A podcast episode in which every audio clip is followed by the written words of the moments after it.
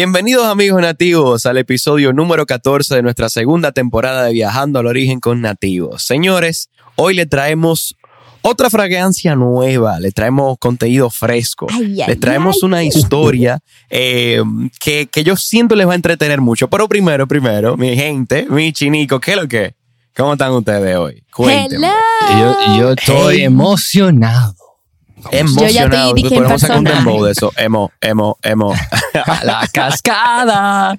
Yo la Ah, bajo. pero- bueno, mi gente, como les decía anteriormente, hoy les traemos contenido fresco. Tenemos una historia que, por lo menos a mí, a Michi, a Nico, bueno, realmente a todas las personas que, que estuvieron involucradas en esta experiencia, pues fuimos de una forma u otra impactados por ella.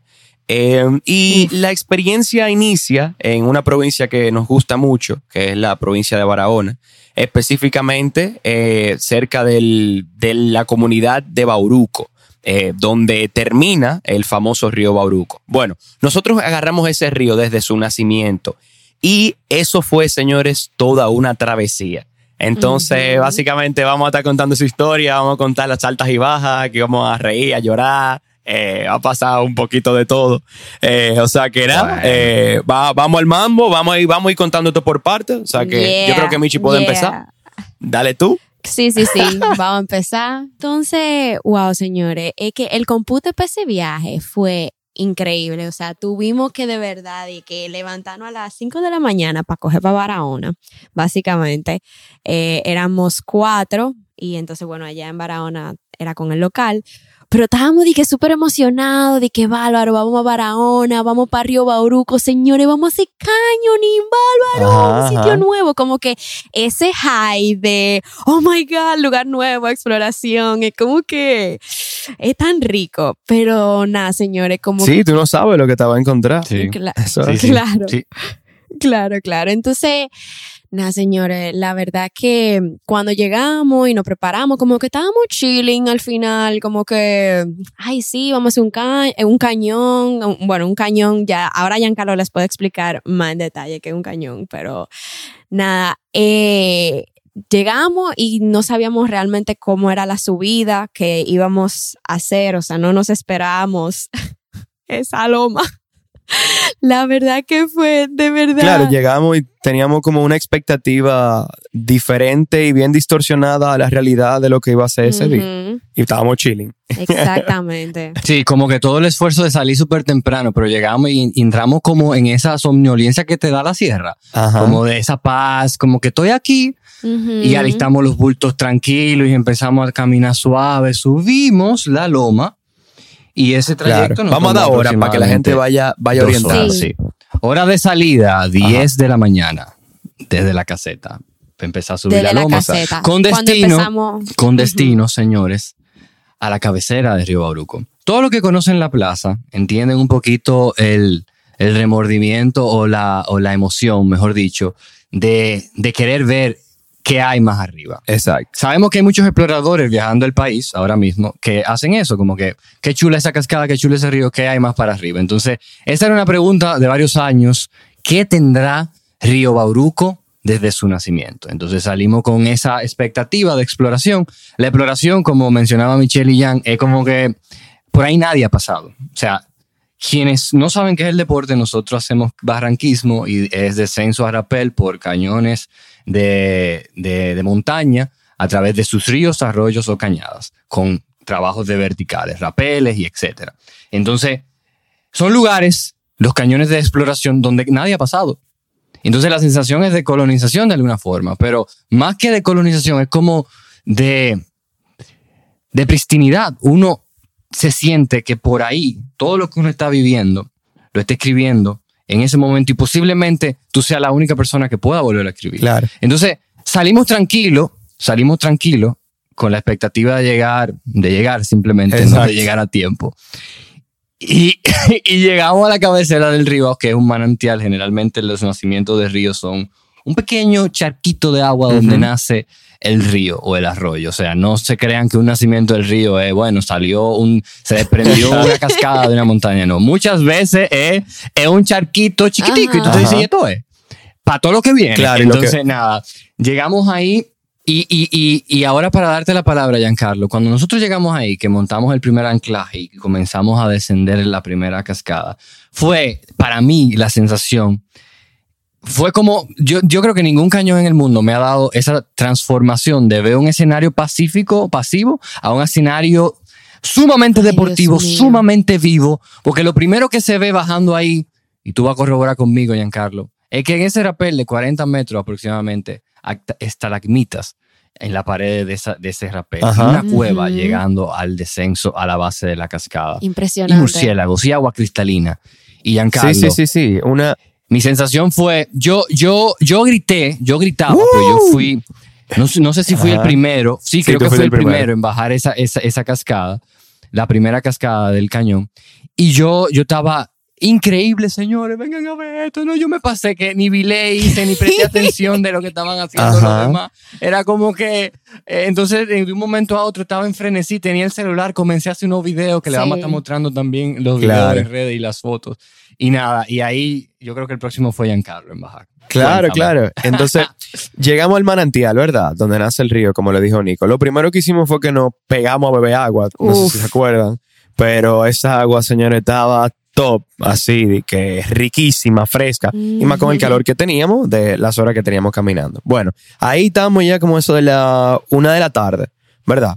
Entonces, como dice Nico, bueno, se, se inicia el primer descenso y demás, bajamos todos y ya vamos a poner que estábamos toditos allá abajo a eso de la una y media más o menos. Ya toditos estábamos allá abajo. Entonces, señores, como le dice Nico, este ambiente era un ambiente deportivo. Entonces, es un lugar donde, por ejemplo, tú, te puedes, tú puedes llegar a una cascada donde solo hay piedra alrededor, donde no hay quizás un árbol donde hacer algo para, agar- para anclarse de ahí. O sea, cuando me refiero a anclar es poner, eh, hacer una maniobra para poder descender esa cascada. Entonces, tenemos nosotros que andar con un taladro eh, para poder equiparlo en ese mismo momento que vamos descendiéndolo. Eh, o sea que eso fue, eso fue bastante chulo y por eso nos fue tomando el tiempo. Eh, y veamos que llegamos a muchísimos sitios chulísimos, ¿verdad, señores? A Nos piscinas tomamos, súper nos lindas. tomamos el tiempo de tomarnos fotos y grabar. Claro. Porque que eso estaba impresionante. O sea, estábamos en un sitio inexplorado. Exacto. En nuestra cabeza, la plaza, que era como la referencia Ajá. que conocíamos de abajo hacia Ujú. arriba, estaba ahí mismo. Estaba, Dique. no, Exacto. Dique ahí ahí. mismo. El local tampoco se lo esperaba que, que fuera tan lejos. Él, él pensaba que era, que era menos, igual que nosotros. Claro. Y, y bueno, señores, aquí estamos metidos, entonces, eh, dándole y dándole y dándole, y nos acaba el, tañón, el cañón. Y bueno, ¿verdad? Empieza a ponerse un poquito de noche. Eh, en este momento estamos sumergidos entre la montaña, en una de las venas acuíferas más importantes de este país, con paredes de 80 metros al lado y lado, ya oscureciendo. ¿verdad? Eh, y bueno, ahí ya empezamos a, a preocuparnos un poco porque estaba como extendiendo la aventura. Entonces, nada, yo creo que Michi ahora va a contar otra partecita sí, chula. Oye, cuando empezó a anochecerse, porque imagínense esto, señores, que ustedes están en el medio de un río con una pared a su derecha, una pared a su izquierda, de 80 metros hacia arriba. O sea, es prácticamente una cueva, o sea, entra menos luz. O sea, que no era que eran las 8 de la noche, sino que se veía como que eran las 8 porque no entraba tanta luz ya. A las 6 por ahí Exacto. eh, porque era en noviembre. Esto fue 9 de noviembre del 2019, señores. Es un dato importante. Primera vez que contamos esto.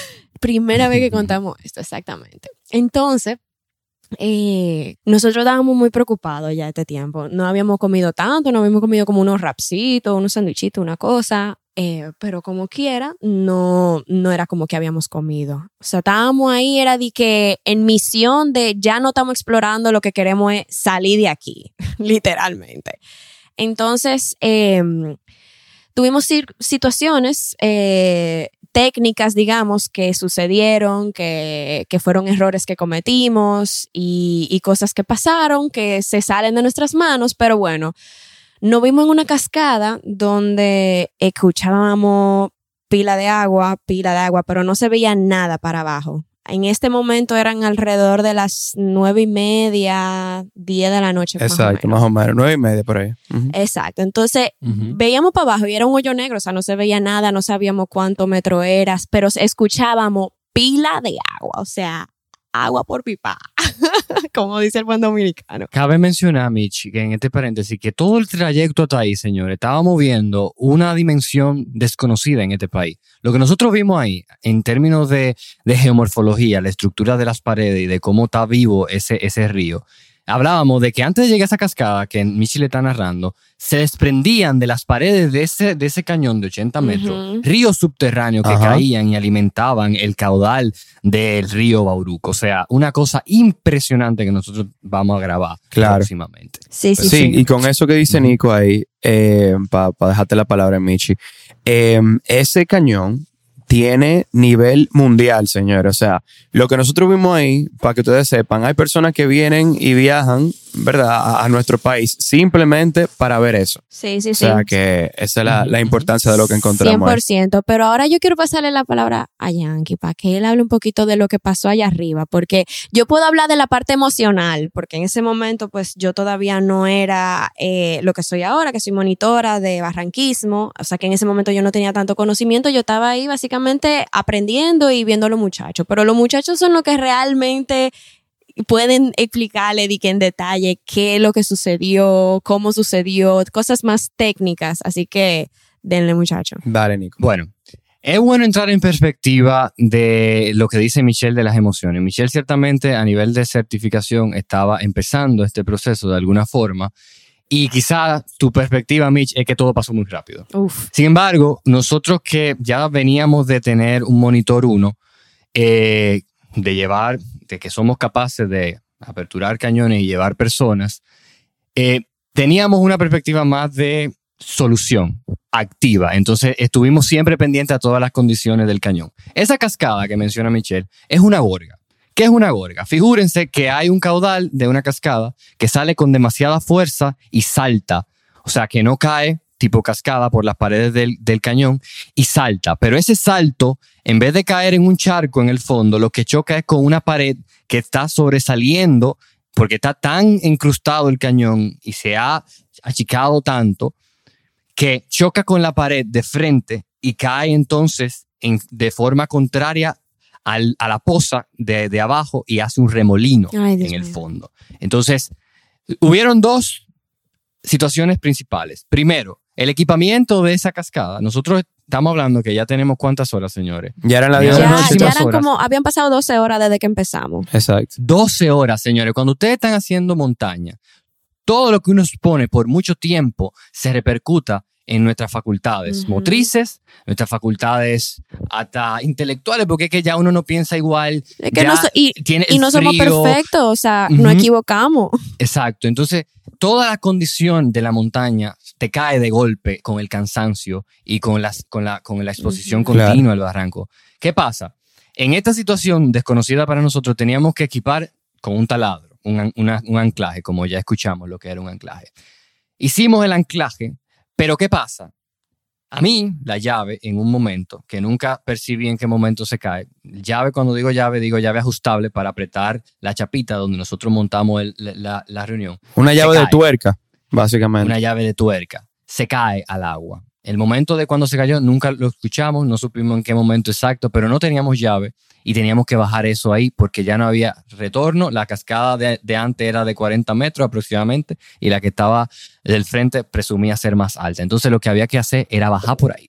Pudimos hacer los Entonces, imagínense-. Imagínense esto, porque también hay muchos tecnicismos, y discúlpame que te interrumpa, pero imagínense un tornillo, ¿verdad? Giga- grande, grandote, que hay que poner en la piedra, que es especial para la piedra. Y nosotros tenemos que bajar, sujetarnos desde una cuerda que está sujetada a, esa, a ese tornillo grande. Y ese tornillo grande no teníamos cómo apretarlo. O sea, estábamos confiando a que se iba a apretar con su mecanismo automático, pero había que apretarlo con la llave y no teníamos cómo. Claro. Correcto. Esto, estos fueron una serie de, de aprendizajes uno tras otro que después pudimos ver de cerca porque las situaciones se fueron prolongando. ¿Qué pasa? Nada, Giancarlo dice, nosotros en grupalmente dijimos, ¿quién es el primero? Giancarlo dice, no, yo voy a bajar. Baja Giancarlo. ¿Qué pasa? Nosotros tenemos un lenguaje de pitos que nos indica si llegó, si necesita cuerda, si, si hay que ir al- al rescate incluso. Y en esa transición de esos 10 minutos infinitos, donde Giancarlo baja de primero, no recibíamos respuesta de Giancarlo. Fíjense que no se ve nada, es de noche, son las 10 de la noche, tenemos tres linternas, estamos tratando de ver hacia el fondo, pero igual está negro. Giancarlo no responde, señores. Nosotros pitándole. Solo se escucha Hasta- agua. Hubo un momento, solo se escucha agua. Hubo un momento, señores, que nosotros hasta le hic- le hicimos, tratamos de, ten- de- de- de tentar la cuerda para ver si él estaba enganchado o no. Y verídicamente estaba tensa, o sea que estaba enganchado, pero no nos daba respuesta a nuestros pitidos. Entonces, en ese momento, Michelle, ahora expresándote tu situación en ese momento psicológica, colapsa, básicamente, emocionalmente. Ay, no, no, no, señora, Y comienza a llorar. Y comienza a decir, súbanlo. Giancarlo, súbanlo. Se ahogó Giancarlo. Yo estoy frío ante la situación. Yo estoy palidísimo porque tengo, además de Michelle, a un local que anda con nosotros. Y a Y a Oscar. Oscar. Payola Oscar. Ahora, que andaba también con nosotros. Y eso era solucionar con el menor grado de emotividad, porque estos son procesos lógicos y había que solucionar.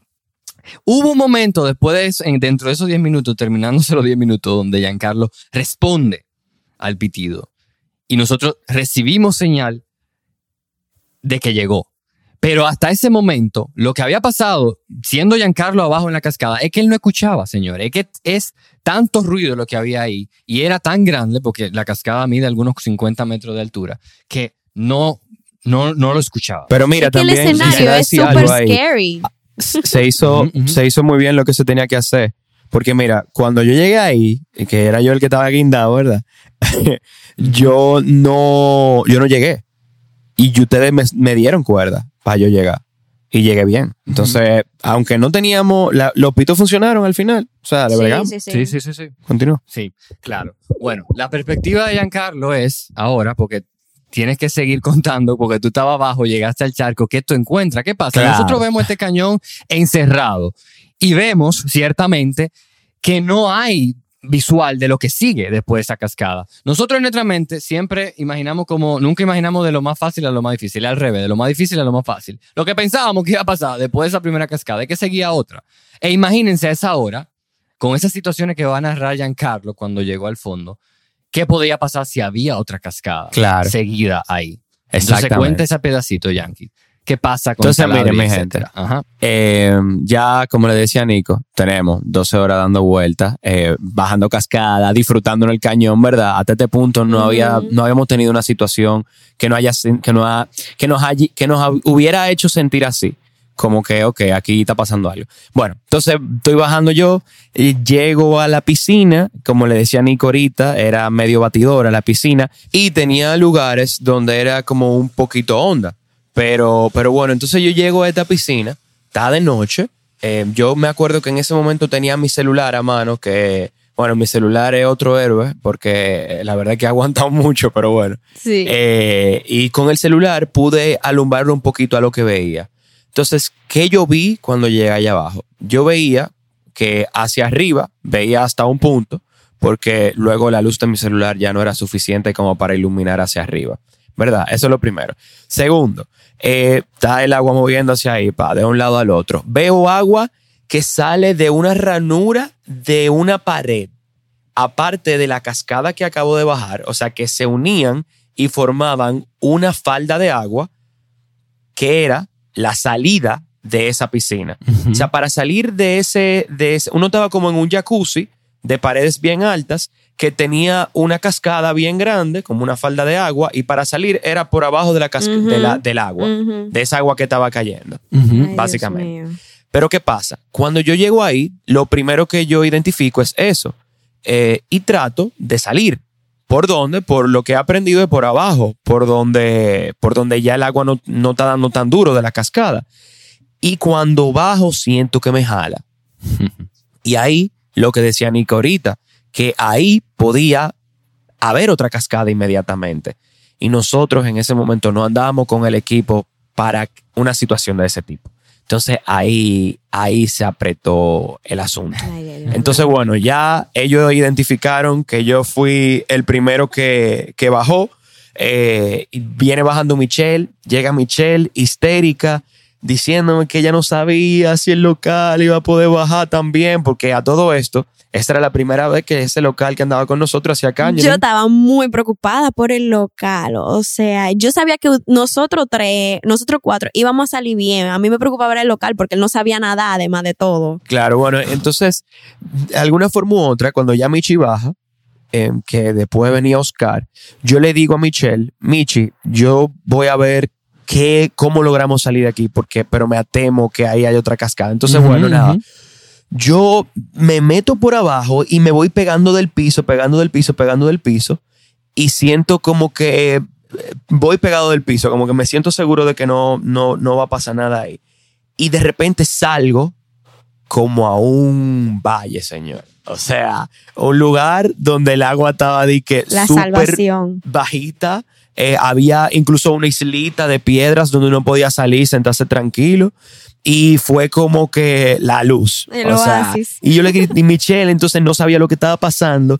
Y del otro lado de la falda de, de agua, voceándome, ya, cara, entonces nada, yo me crucé y, y nada, y fui ayudando a salir a la gente que venía bajando, porque ya sabía por dónde salir. Claro. Y, y nada, ahí, ahí ya volvió la, esper- la esperanza. Sí, sí, sí. Pero señores, ya a este punto, eran casi las 11 de la noche, estábamos muy cansados y nosotros ahí, en esa cascada, habíamos ya perdido dos cuerdas, que es algo que no se ha mencionado, eh, por los errores de, de lo que, de lo que justo decía Nico, que uno cuando se va agotando en la montaña, lo que comienza a cometer errores Ujú. y perdimos dos cuerdas y ya no teníamos como tanta cuerda suficiente para seguir si habían más cascadas. Pero hubo otra esperanza aparte de ese espacio en el que llegamos que nada, estábamos hablando ya Señor- casi decidiendo Se- quedarnos sí, ahí. Sí, por- porque es importante, Yankee. Discúlpame que te interrumpa. Claro. Nosotros estábamos felices de que estábamos vivos, que salimos vivos de ahí, que todos estábamos Exacto. vivos. Y lo, y lo único que nosotros queríamos sentir en ese momento, además de, de sueño, era estar tranquilos. O sea, nosotros dijimos, señores, miren la hora que. Mm, teníamos previsto sentarnos ahí, acostarnos eh, con una manta térmica, que es una herramienta que, te- eh, que, que condensa el calor o corporal, y, y quedarnos a dormir en el cañón. Porque cuando Giancarlo dice salía a un valle, es que salió al cañón, al mismo arroyo, pero estaba más bajita el agua y ya se podía Exacto. salir un poquito a la piedra y eso, pero Era estábamos en el cómodo. Era cómodo y dijimos, vamos a dormir aquí, señores, miren la hora que. Hasta que, Claro. dile, dile lo que pasa, Giancarlo. Ah, señores, señores. Bueno, esto lo podemos contar entre los tres porque creo que fue muy emocionante para los tres. Estamos sentados ahí entre las piedras y Oscar, uno de los amigos que andaba con nosotros, hermano de nosotros y parte de Canyoning, anda como en lo de él siempre, caminando y mirando lo que hay por ahí. Y bueno, se encuentra como una pared, como con algo escrito. Y, y como que se pega y, y lo alumbra y dice Leonel. Señor, usted no significa lo que eso significó para nosotros.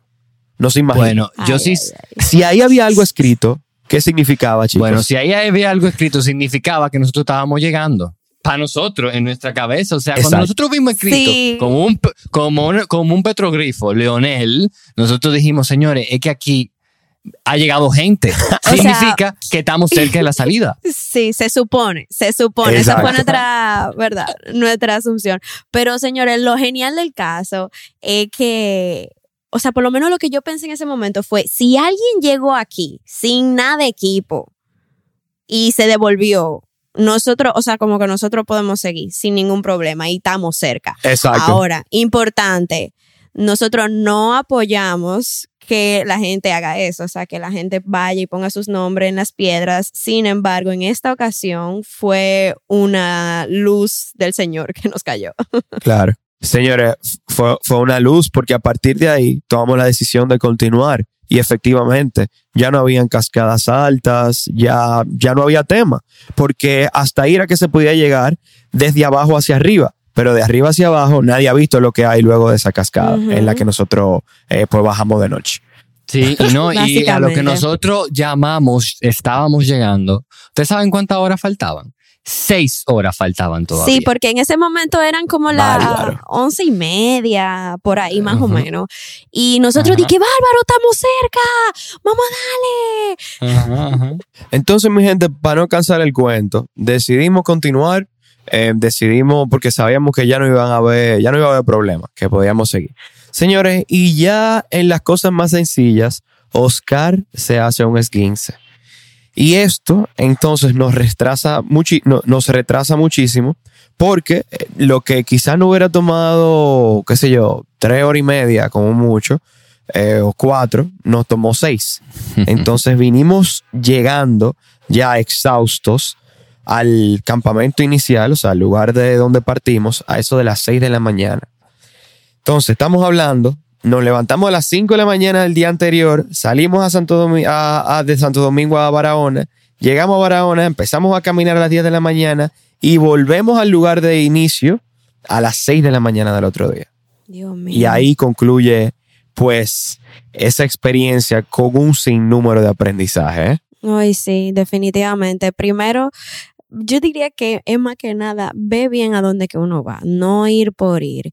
Y algo importante que yo estaba pensando, como mientras estuvimos eh, eh, contando la historia, nosotros usualmente no viajamos de la forma en la que voy a decir, pero sé de muchas personas que sí viajan de esta forma, que les voy a decir que por favor dejen de hacerlo porque se van a lastimar. Se van a lastimar o puede pasar algo peor. Que básicamente, señores, que alguien random les diga, ay, sí, que vamos para tal salto, vamos para tal cascada. No vayan por ir, señores. Nosotros porque estamos equipados, porque estudiamos la montaña, porque estamos certificados en el deporte, lo hacemos de esa forma, pero no es para nada responsable hacerlo sin equipo, sin, la persona experta en eso, eh, simplemente tirándose sin casco, sin salvavidas, sin nada a ver. O sea, es muy lindo explorar, es hermoso explorar, pero hay que hacerlo con cuidado, yo diría. Yo creo que hay enseñanzas eh, puntuales, hay conocimientos de montaña, señores, hay conocimientos de seguridad de montaña que le facilitan a ustedes eh, vivir la montaña seguramente. La montaña es un gran sistema vivo y ustedes tienen que saber cómo se comporta. Oriéntense, busquen información en internet, en redes sociales y cojan cursos de cómo andar seguro en la montaña. Un aprendizaje para nosotros, para el deporte, porque es muy específico, es utilizar la tecnología. La tecnología a nosotros nos da los mapas de relieve de, de esos cañones y nosotros podemos tener un entendimiento puntual, cosa que ahora sí vemos, puntual de los recorridos, de las precipitaciones de ese cañón y asimismo ustedes De la pueden, cuenca. de la cuenca hidrográfica y asimismo ustedes pueden haciendo senderismo, haciendo kayaking, cualquier actividad de montaña, la tecnología está ahí para ustedes utilizarla. Una herramienta, Google Earth, por ejemplo, la aplicación, es una buena herramienta. Claro, correcto. Eso ya más de en, en torno a estudiar el lugar en el que se visita. Y puntualmente para las exploraciones, nosotros ya como retroalimentación interna salimos más temprano. Sí, sí, sí. Eh, hay que ser humilde con la montaña. Incluso ir ella el te día enseña antes. que, claro, ella te enseña que, que ella tiene el control y que tú no puedes subestimarla. No, Entonces, salir temprano yo entiendo que evita la noche por lo menos. Sí, sí, sí. Bueno, señores, la verdad que estamos súper felices de haber contado esta historia y más que nada ustedes que sean los primeros en enterarse porque nunca la habíamos hecho realmente así de que Claro. Y, y ha sido toda una experiencia para nosotros poder revivir eso, porque también le contamos la historia así como más o menos por encima, pero cada uno de nosotros tiene su propia perspectiva. Yo, Oscar, que no está aquí con nosotros, pero que fue también parte de, este, de esta experiencia, Nico, o sea, cada uno tiene su perspectiva. Y el local, señores, wow, ese local metió pila de mano, ey. El, el Jorge metiendo mano desde siempre. Sí, sí, de lo de nosotros. Em, Mucho cariño, Jorge. Sí, muchísimo cariño a Jorge y, y a toda su familia y a toda la comunidad de Bauruco, la verdad. Señores, esperamos que hayan disfrutado muchísimo este episodio y ya se acerca nuestro fin de temporada, así que nada más nos faltan dos episodios, así que no se lo pueden perder. Y vienen muchas cosas nuevas por ahí, señores. Y, y, bueno, los invitamos a que se tiren y bajen el app, que no se olviden de eso. Busquen en Google Play o App Store nativos para que puedan empezar a explorar la República Dominicana de la forma correcta, señores. Así que continúen viajando, al, origen. Yeah, suéltalo.